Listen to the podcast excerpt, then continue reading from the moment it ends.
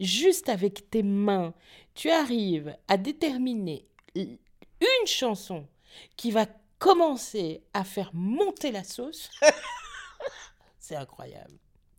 C'est incroyable. C'est là que tu dis, ouais, je suis bonne.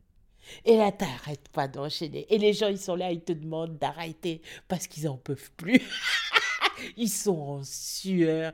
Quand tu vois ça, tu es là, t'as pas de pitié. Tu fais non, encore une. Et je là, t'envoies, et t'envoies, et t'envoies. Et les gens, ils sont là, ils arrêtent pas. Ils disent Ouais, mais attends, laisse-moi le temps d'aller faire pipi. Non, tu veux aller faire pipi. Tiens T'as pas de pitié. C'est magnifique. C'est magnifique.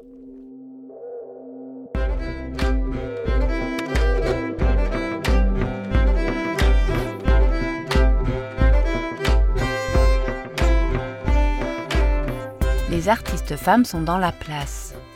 Elles écrivent, elles peignent, elles composent, elles tournent. Chaque mois, dans le podcast Créatrice, le magazine féministe belge Axel vous propose de rencontrer une artiste d'aujourd'hui, de passer un moment à partager son univers.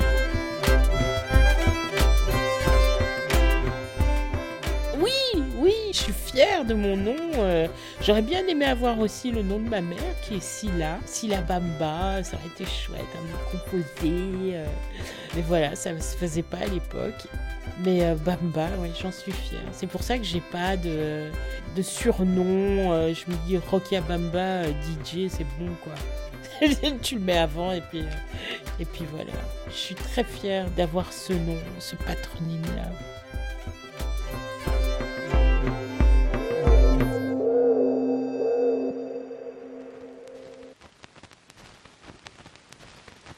La soirée commence et euh, je mets une chanson. Et là, il y a tout le monde qui se lève. Déjà dès la première chanson. Je fais non. je le revois là. Et je fais. Et je commence à flipper. Et je me dis, mais qu'est-ce que je vais mettre après? C'est là où je me dis, ça va être chaud. J'ai commencé à 21h. On a arrêté, il devait être 3h du matin. Et là, j'étais portée par les gens, quoi. Je m'étais lâchée déjà dès la première chanson et je m'en suis pas rendu compte. Mais les gens étaient déjà connectés et je me suis dit, mais putain, j'ai un pouvoir. Et puis tout le long, tu es là et tu transpires et tu te dis, est-ce que je vais tenir? Parce que j'étais, j'arrêtais pas de les faire monter. Je dis, il y a un moment, il faut les faire redescendre. Et c'est là que tu commences à peaufiner ton style.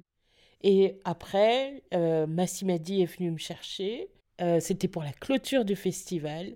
Et je me suis sentie tellement bien eh ben, que j'ai commencé à être leur DJ. Toute la communauté LGBTQI a commencé à m'appeler. Donc j'ai commencé à la Rainbow House. Puis ensuite, il y a eu euh, mon cul à praline. J'ai, j'ai, je me suis fait toucher les fesses par Beth Ditto après son concert à Bruxelles, où elle est venue mixer, jouer. Et en plus, j'ai bu dans la même bouteille de chambre qu'elle. Je me dis, microbe ou pas microbe, je m'en fous. je fais... Ah, c'est magnifique. Et puis après, j'ai fait Afropunk à la Villette. C'est là que tu te dis, c'est bon, c'est parti quoi. You are ready? Here we go. Welcome to the world of DJ Brokia Bamba.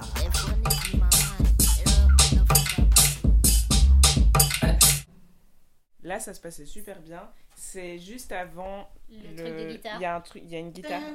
Ouais. Et eh ben juste avant, ça sature déjà. Ouais. Là où ça sature, c'est parce que moi, je joue avec la saturation en faisant un fade euh, out et je fais un fade-in avec l'autre.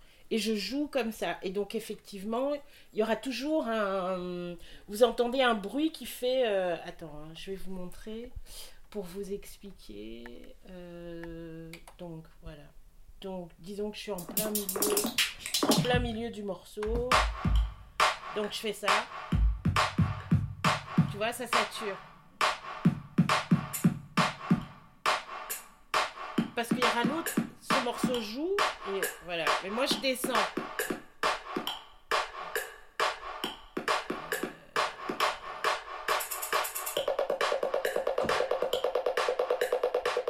Quand je joue, tout le monde sait qu'il ne faut pas me déranger parce que c'est comme si tu étais en méditation. Tu essaies de maintenir ton énergie en fait et de la libérer vraiment au moment où tu joues, euh, où tu fais ton set. Et en général, c'est euh, Bon, euh, tu te prépares, tu arrives, c'est toute la journée, euh, tu prépares ta playlist, tu arrives là-bas à 18h, 19h, même si tu sais que tu joues, c'est pour faire le check sound, et tu joues à 21h, 22h. Des fois maintenant, les gens commencent, savent que tu peux faire danser les gens, et donc ils te programment à minuit. Et, euh, et donc, et donc voilà, tu n'es pas rentré avant 4h du matin, le temps de t'endormir parce que tu es toi, t'es aussi, t'es, es en haut, là, t'es encore là dans l'ascenseur, et puis tu dis, oh merde, tu fais du bruit à 4 heures du matin en claquant l'ascenseur, euh, tu fais, ouh, la roquille doucement. Et puis à 7 heures du matin, rebelote, tu fais les tartines des gamins, euh, et tu vas travailler, quoi. Donc, euh, ben voilà, on est des badass, quoi. Il y a que les femmes qui font ça. Les mecs, non. Non, non, non. Non, bah, euh, surtout dans ce milieu qui est un milieu de mecs, eh ben, on n'ira jamais dire à un mec euh, eh, euh, qui garde tes enfants? Moi, je l'ai eu, quoi. Qui garde tes gosses? Ben, ils se gardent eux-mêmes, quoi. Et puis, je t'en pose des questions, c'est ma life, quoi. Ah ouais, tu utilises quoi comme logiciel euh, Et euh, t'as tes câbles? Je fais, ouais, j'ai mes câbles, t'inquiète, j'ai pas besoin de toi, quoi, tu vois. voilà, c'est la femme, petite femme fragile, euh, mais qui garde tes gosses, hein, mais t'as quand même deux gamins, mais, mais je, te, je t'en pose des questions, toi, tes gamins, qui les garde il faut avoir le sens de la répartie, tu te fais bouffer par les mecs, t'es même pas leur équivalent en fait. Déjà, quand t'arrives, tu n'es pas leur équivalent. T'es qu'une femme. T'es rien. T'as pas ta place. Ben, je suis désolée. Une des fondatrices d'un label hip-hop euh, qui a fait Rapper's Delight, ben, c'est Nana. On oublie ça. Mais on la met pas en lumière, on l'oublie hein, dans l'histoire du hip-hop. Mais c'est elle. Euh, moi, je ne suis pas là pour essayer de gagner ma place. Je suis là euh, pour faire du bien aux gens et j'ai pas envie de montrer ce dont je suis capable. Je pars du postulat que je sais. Et tout simplement, je fais. Je, donne, je me donne à 100%. Euh, je suis, j'essaie vraiment de me connecter aux gens. J'ai besoin euh, d'être en empathie avec eux. Et je sais que c'est, c'est ce qui m'a mis dedans, mais c'est ce qui fait que je, ce, ce, que je suis. My silences have not protected me. Your silence will not protect you.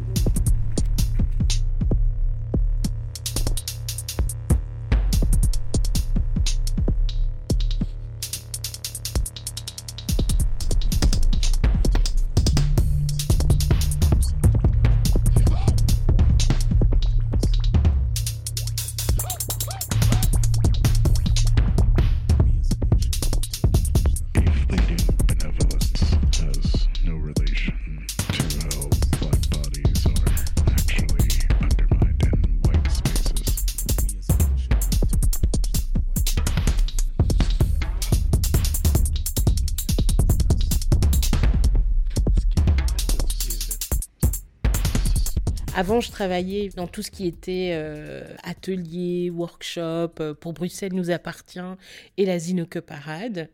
Je travaillais aussi avec des écoles, c'était incroyable, où j'initiais les gens au son, et ils avaient comme bonus euh, une émission à Radio Campus, où j'ai fait mes armes depuis que j'ai 14 ans. Et puis du jour au lendemain, tu n'as plus de subsides, tu es au chômage pour la première fois. Et ça a duré un mois. et tout de suite, bah, la mission locale m'engage de Molenbeek pour euh, dispenser des cours de français langue étrangère. On a fait des super projets, tout ça dans le, burn-out, du fait que j'étais employée administrative, que je devais sanctionner et que j'étais aussi prof de français. Et donc, euh, je me sentais vraiment en porte-à-faux par rapport à mes propres valeurs. Et j'ai essayé de la sauveuse, d'arborer cette... Euh, en, essayant de conscientiser les gens, en étant personne de confiance, en allant chez Mensura me former, en allant au CBAI pour suivre des cours euh, sur le tard euh, pour avoir le BAGIG et devenir agent de développement de projets et, de, et médiateur interculturel. Et donc tout ça en étant maman, en travaillant à temps plein. Donc tu bouffes, tu bouffes, tu bouffes, tu prends, tu prends, tu prends, et puis ping, tu, tu retombes comme un soufflet. T'es chamboulé. Ma vie a vraiment été chamboulée à partir de 2012 jusqu'à maintenant.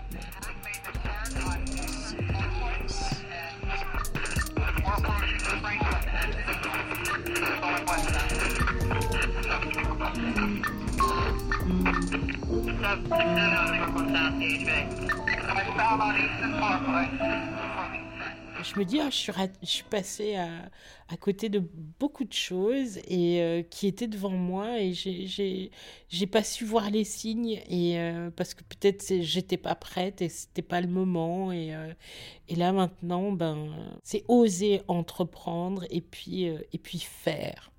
C'est une question de simplement d'aimer ce qu'on veut faire en fait je ris, j'essaie de rire le plus possible.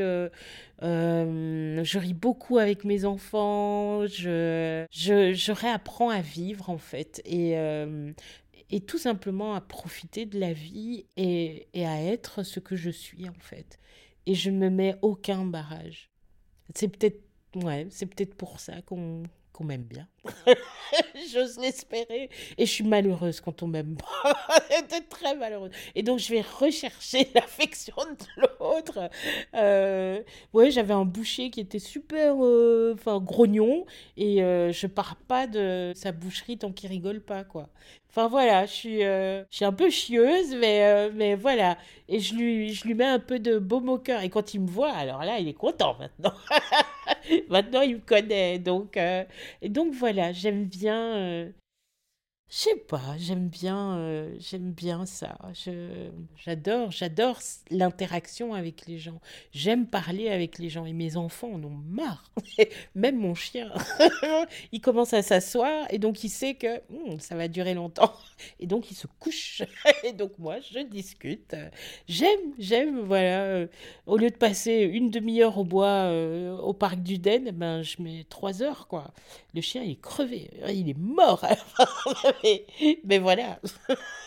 Il a hérité d'une maîtresse euh, qui prend soin de lui et qui prend soin d'elle. Donc je prends le temps d'observer euh, les oiseaux, les pies, les perruches. Euh, j'observe le chien parce qu'il est très réactif au vent. il hume comme ça l'air. Enfin, enfin voilà, c'est comme si je parlais de mon enfant. c'est mon troisième. voilà, il s'appelle Tupac. Il est tout blanc.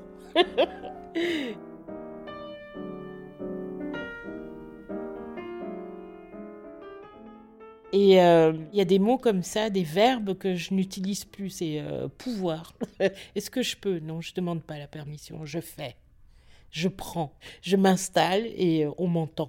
Déjà, voilà, je suis une femme, je suis noire.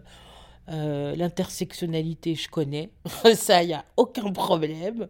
Déjà, c'est pas, c'est pas évident d'être soi dans un pays qui, euh, qui est le tien, mais dont, on, dont une partie ou, ou même des personnes que tu vas rencontrer ne veulent pas de toi. Et euh, je me souviens vraiment la première fois où j'ai senti que j'étais noire, quoi. C'est euh, au travers d'un regard et c'est au travers de la bouche de quelqu'un. J'étais à l'UNIF euh, en journalisme, je devais avoir 20 ans et j'allais chercher un durum et voilà, un ouvrier qui était en train de bouffer son durum. Eh ben, il te dit ça, il te dit je t'aime pas parce que t'es noir. Tu comprends pas, quoi pourquoi on ne m'aime pas à cause de ma couleur de peau? J'ai mis quoi Deux mois à m'en remettre. Et, euh, et, puis après, je me suis dit, bon, ben, on avancer, j'avance, quoi. Ouais, il y avait des mots comme ça que ma mère me disait, et même mes cousines me disaient. C'était euh, Prends sur toi. Toute mon enfance, j'ai entendu ça. Prends sur toi. il y a un moment où c'est bon, quoi. prends sur toi, prends sur toi. J'ai eu un cancer, j'ai eu des fibromes, euh, j'ai eu de l'endométriose toute ma vie. Euh, c'est pas pour rien. J'ai pris sur moi, justement. Alors, si on pouvait me lâcher pour que ça puisse se libérer. Euh, donc, donc voilà, non, non. Il y a un moment où j'ai dit, bah non. Non. Tu réfléchis et puis, et puis tu te dis, ben, c'est pas ce que j'ai envie. C'est votre norme, mais c'est pas la mienne. Et donc, du coup, euh, voilà, t'es euh, es hors norme. Es, euh, moi, je suis le mouton noir de la, de la famille, mais.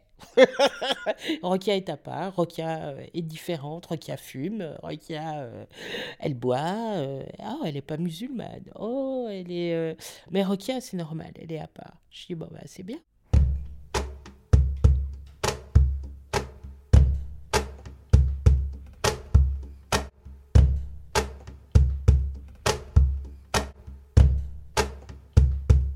Negra, negra que te quiero, negra presuntuosa, que me estoy muriendo de dar de tu boca, que me estoy pisando los talones de la libertad. Negra, negra que te quiero, negra presuntuosa. Et puis voilà, ça continue. j'adore, j'adore cette chanson. Negra Presuntuosa, qui est une chanson d'une euh, qui a été reprise par euh, une chanteuse péruvienne, afro-péruvienne, euh, qui a été même ministre au Pérou. Comment elle s'appelle? Elle s'appelle Susana Baca. C'est une femme qui parle de sa négritude et, j'aime beaucoup l'histoire de cette femme dans cette chanson parce qu'on la trouve présomptueuse, mais elle est tout simplement ce qu'elle est en fait. Et, euh, et j'ai l'impression que c'est moi.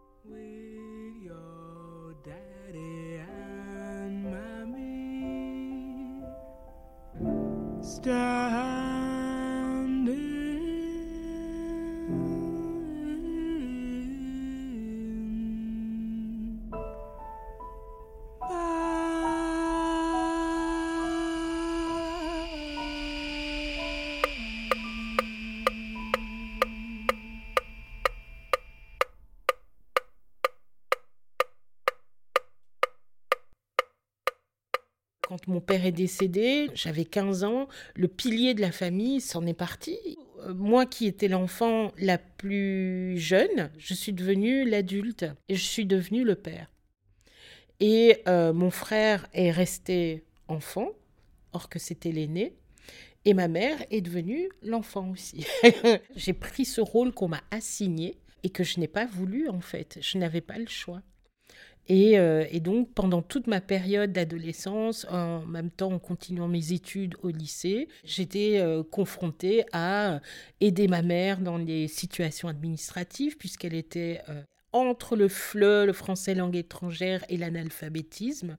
Et donc, t'as pas le temps de faire des crises d'ado. T'as pas le temps de réfléchir à, rêver dans ta chambre en te disant eh ben, je suis simplement une ado. Ben non, tu es une adulte et euh, tu sais que tu dois aller travailler euh, pour aider ta mère, que ta mère est seule, que ton frère, euh, ben voilà, il n'était pas bien et je l'excuse pas, mais j'essaie de comprendre et j'ai vécu des...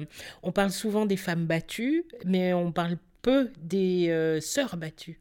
Et j'ai été battue par, par mon frère. Donc à partir du moment où on a enterré mon père jusqu'au moment où je m'en vais pour me marier. C'était plus ou moins vers l'âge de 20, 25, 26 ans.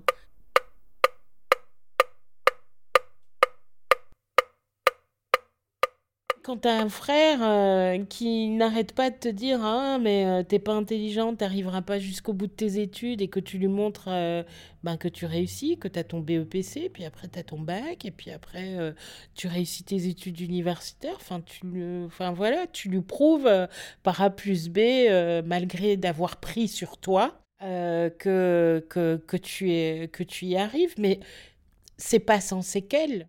Et donc, du coup, je me dis, pour sauver ma peau, il faut absolument que qu'on se sépare. Et je voyais que ma mère n'était pas encline justement à prendre cette direction-là. Et euh, pour moi. Et euh, je la mets devant le fait accompli. Je lui dis écoute, euh, j'ai une place, je peux déménager, mais il faut que je puisse étudier sereinement. elle me dit non. Qu'est-ce que. Mais je vais me retrouver toute seule.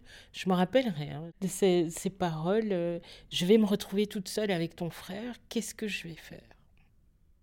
Tu prends sur toi, tu te fais taper, c'est pas grave, mais tu continues tes études, quoi, en même temps. Donc, j'ai pas pu partir. Elle m'a pas donné euh, l'autorisation. J'étais son soutien et elle n'a vu que ça. Elle n'a pas vu ma souffrance ou, euh, elle l'a vu, mais elle s'est dit, on sera au moins deux, quoi. Quand j'ai fait euh, mes burn-out et que tout ça a été révélé, euh, elle m'a demandé pardon. Elle m'a dit je ne savais pas comment faire. C'est incroyable quoi ce qu'elle est en train de me de m'offrir. C'est je te demande pardon. J'ai mal agi. Je suis désolée. Si je pouvais revenir en arrière, je, je t'aurais dit oui. Mais j'ai compris que tu as tu as souffert.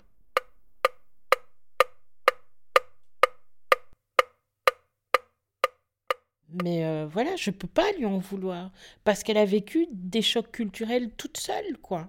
Elle s'est retrouvée euh, veuve avec deux enfants.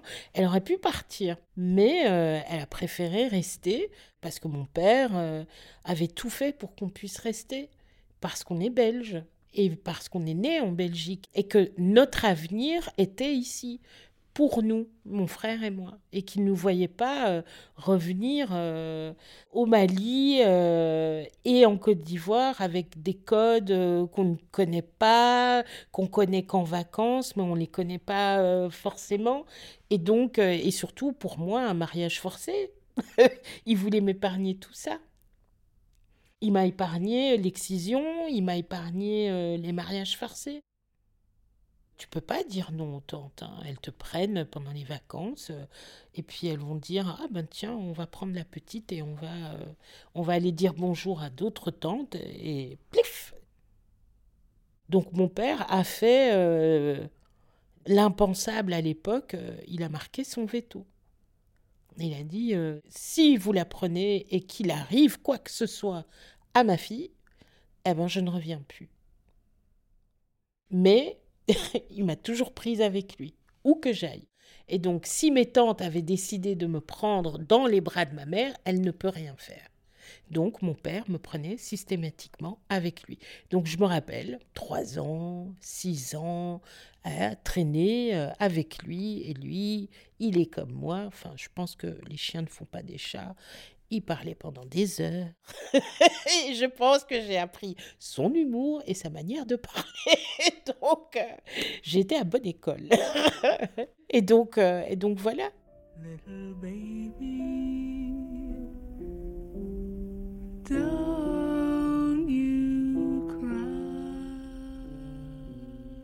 Quand je pense à mon père qui avait une collection incroyable dont j'ai hérité euh, de, vinyle et qui nous faisait écouter avant Jacques Martin. Donc t'imagines, avant Jacques Martin, et presque même au début de Jacques Martin, alors que nous, on voulait regarder l'école des fans, il nous faisait écouter Fela. Et Fela, ça dure 17 minutes. 17 minutes. 17 minutes avant qu'il chante. donc il y a les instruments. Et donc c'est la face A et après, mon père me dit fièrement Attends, il y a la phase B que je vais te faire écouter. Toi, t'es là. Mais c'est après que tu comprends que cet héritage-là, eh ben. Euh, tu l'as entendu, tu as été nourri. J'ai été nourri avec les Fania All Star, avec Celia Cruz, El Orchestra de Aragon, euh, Tito Puente, euh, avec de la musique, la rumba congolaise, avec euh, Alpha Blondie à ses débuts. Je me revois encore en Côte d'Ivoire en 1983-84. Je devais avoir 9 ans, 10 ans. Et euh, il apparaissait euh, à la télévision nationale euh, ivoirienne. Et il chantait une chanson et j'étais là en train de me dire, mais il est trop génial ce mec. Donc c'était Alpha Blondie. Donc j'ai vu ça en Côte d'Ivoire, tu vois. Tous les événements de ma vie ont été marqués par, par la musique. Et, et puis mon premier vinyle aussi, je m'en rappelle, mon premier 45 tours, euh, c'était Annie Cordy.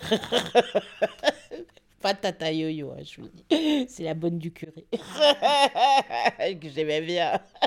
et, puis, euh, et puis après, euh, ma mère qui m'achète mon premier album, et c'était, alors je vous dis pas, George Michael, Faith la pochette était quand même aussi quoi. Et avec mon frère, on fouillait dans les vinyles de mon père et euh, il arrivait à trouver une pochette qui me faisait peur et c'était le groupe Mandrill. Et il y avait le singe, le mandrill, c'est un singe. Et euh, il était horrible et il me faisait peur, quoi. Je faisais des cauchemars. Euh. Et puis après, j'ai écouté mandrill, pardon. Et c'est du funk latin, quoi, de, plutôt issu de l'Amérique latine. Donc voilà, c'est la musique euh, est, magique. Euh, c'est incroyable. C'est salvateur. C'est curatif. Et, euh, et je me suis soignée par la musique. J'ai recommencé à faire de la radio petit à petit. j'ai refait de la musique et les DJing n'ont pas arrêté. voilà, je pense que j'étais ouverte euh, et à ce moment-là, j'ai lancé des signes et les gens sont venus me chercher. Je ne fais pas de publicité. je n'ai pas de site euh, qui parle de moi. Euh, je fais rien du tout.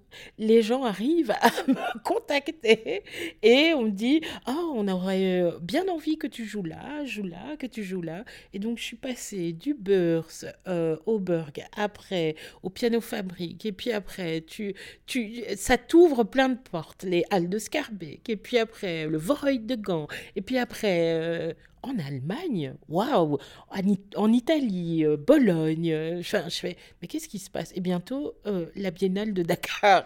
Donc, tu vois. Je pense que ce sera plus lisible si je commence par les faits. Le, le 22 mars, c'est bizarre quoi. J'oublie tout le temps l'année. 2016.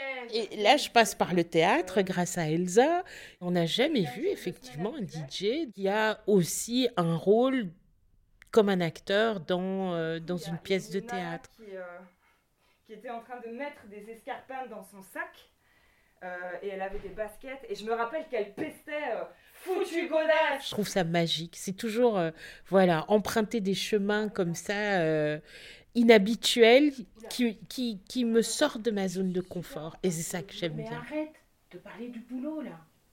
C'est un peu la fin du monde là. Euh, j'habite juste à côté, euh, je bosse au Parlement européen, euh, je mets mes godasses, on se casse de là et on va chez moi. C'est un défi et j'aime bien me, me défier. me dire, tiens, est-ce que est-ce que tu auras la frousse ou pas? c'est vraiment ça, c'est vraiment jouer avec soi-même, euh, avec, euh, avec, euh, avec ses peurs en fait. Et, et j'aime bien ça, j'aime bien, j'aime bien me faire peur de temps en temps. Après, je me dis, mais dans quoi je me suis embarquée? Parce qu'après, je savais pas qu'elle allait m'embarquer jusqu'en 2023. Je me dis, mais c'est pas vrai. je me dis, oulala, là, là, là, je commence à flipper. Là, je commence vraiment à flipper. Donc voilà, non, c'est génial. C'est, euh, je suis euh, vraiment contente. Et ma fille me dit, écoute, t'as la baraka, mais ne le dis pas. mais je le dis, j'ai la baraka.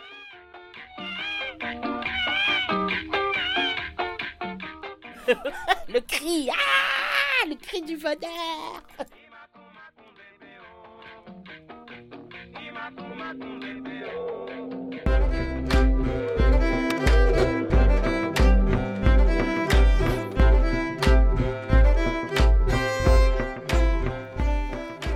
Bamba on the Flow. C'était un podcast produit par Axel Magazine, réalisé et monté par Corinne Ricoeur, avec la participation éditoriale de Sabine Panet. Merci à Rokia pour la rencontre.